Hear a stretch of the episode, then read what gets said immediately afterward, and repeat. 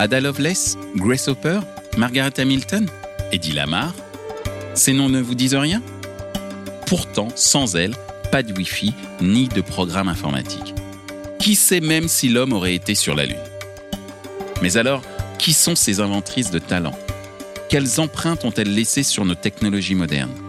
Venez le découvrir dans Les oubliés de la tech. Je m'appelle Michel Juvillier, je suis le fondateur de TheSocieties.media, un média qui divertit et simplifie les concepts des technologies marketing. Bienvenue dans Les oubliés de la tech.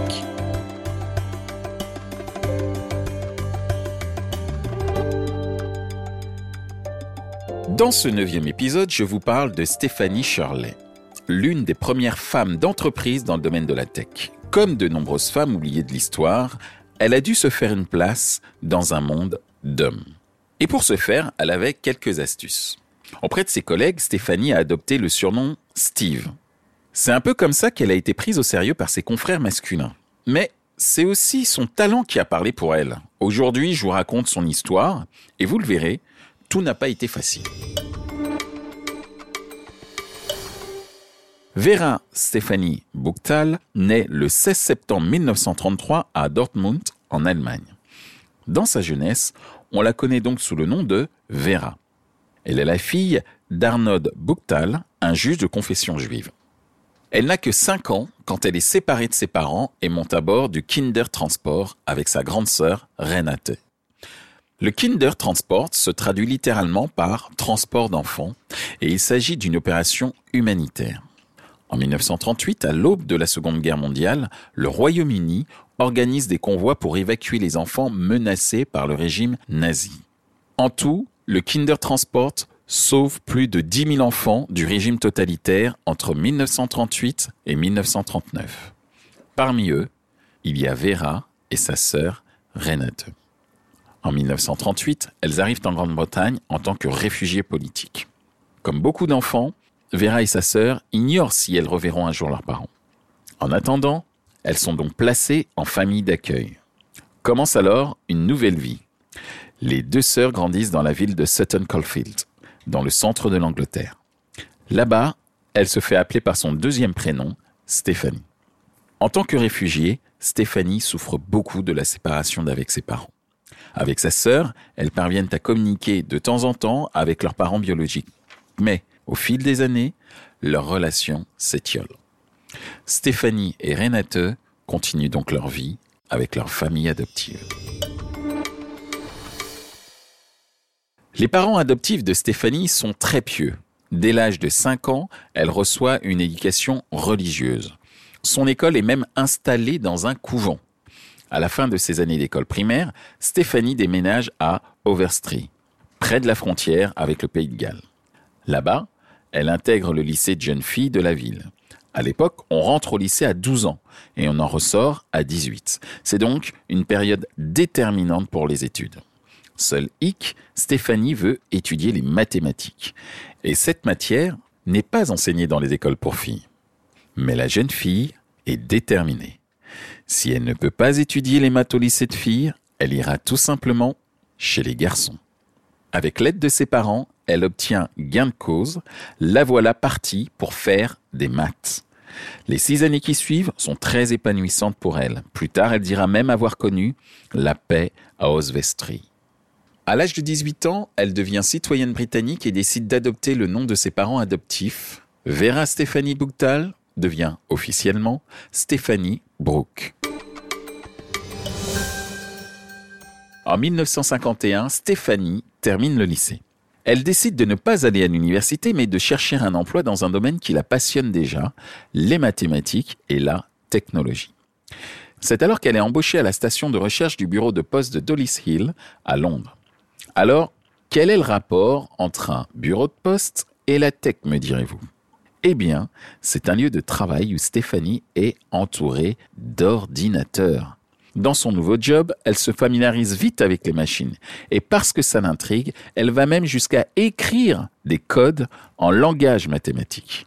En parallèle, Stéphanie n'abandonne pas les maths. Elle suit des cours du soir pour passer son diplôme de mathématiques qu'elle obtient six ans plus tard, avec les honneurs, s'il vous plaît.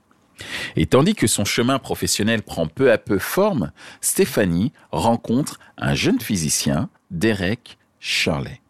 Entre les deux esprits scientifiques, c'est le coup de foudre. En 1959, ils se marient.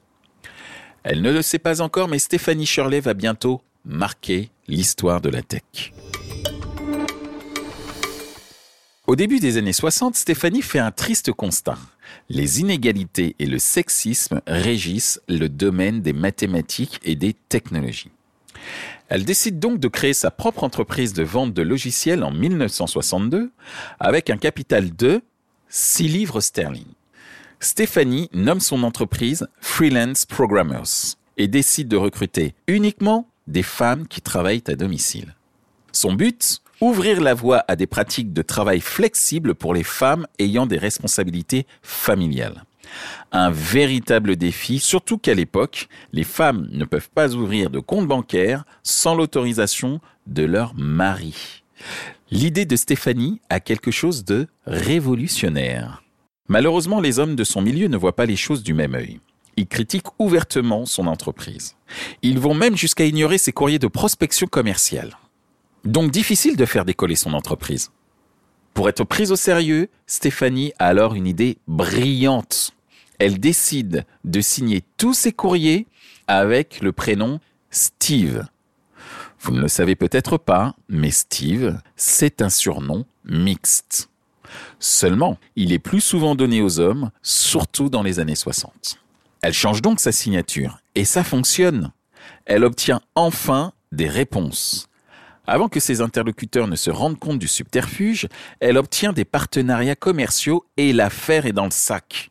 Cette anecdote est certes amusante, mais elle montre par A plus B que le milieu de la tech est sexiste et conservateur.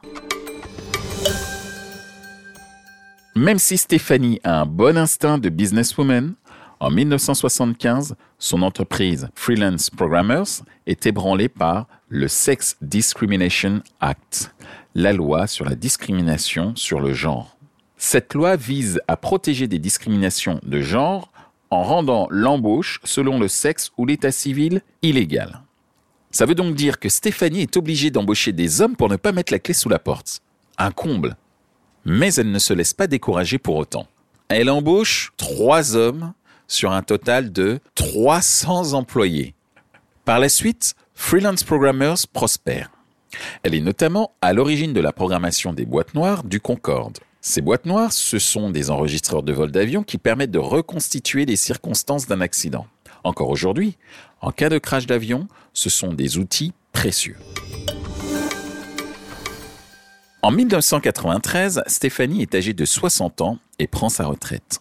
Trois ans plus tard, Freelance Programmers est introduite en bourse et évaluée à plus de 3 milliards de dollars. Un vrai tour de force pour une entreprise constituée essentiellement de femmes.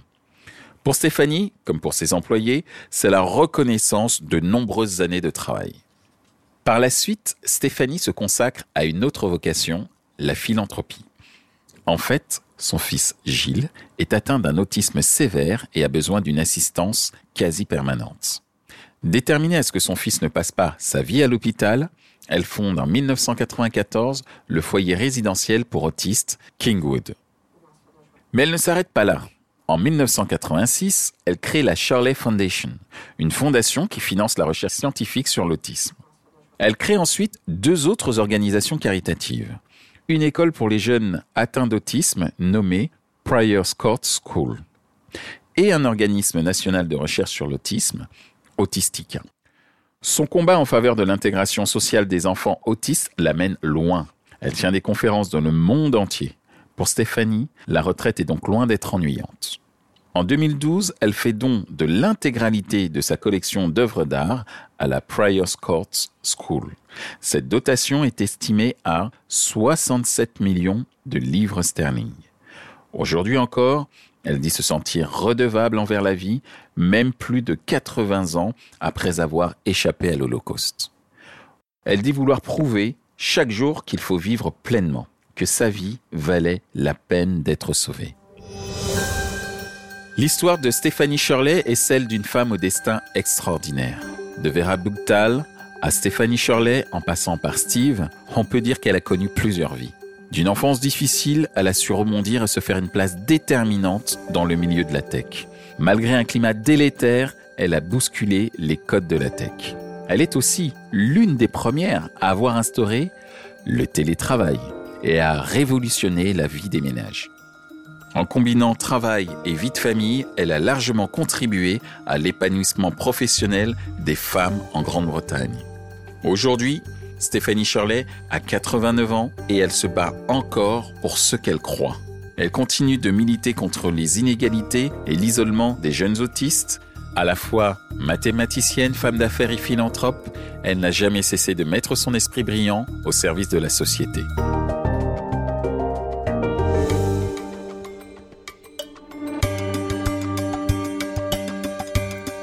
J'étais ravi de passer ce moment à vos côtés pour vous raconter l'incroyable histoire de Stéphanie Shirley. Merci pour votre écoute. Dans le prochain épisode, nous parlerons de Valérie Laverne Thomas, une physicienne de la NASA qui a inventé le transmetteur d'illusions. Ça vous intrigue? Alors rendez-vous dans deux semaines, je vous explique comment cette technologie est à la base des téléviseurs 3D. À bientôt.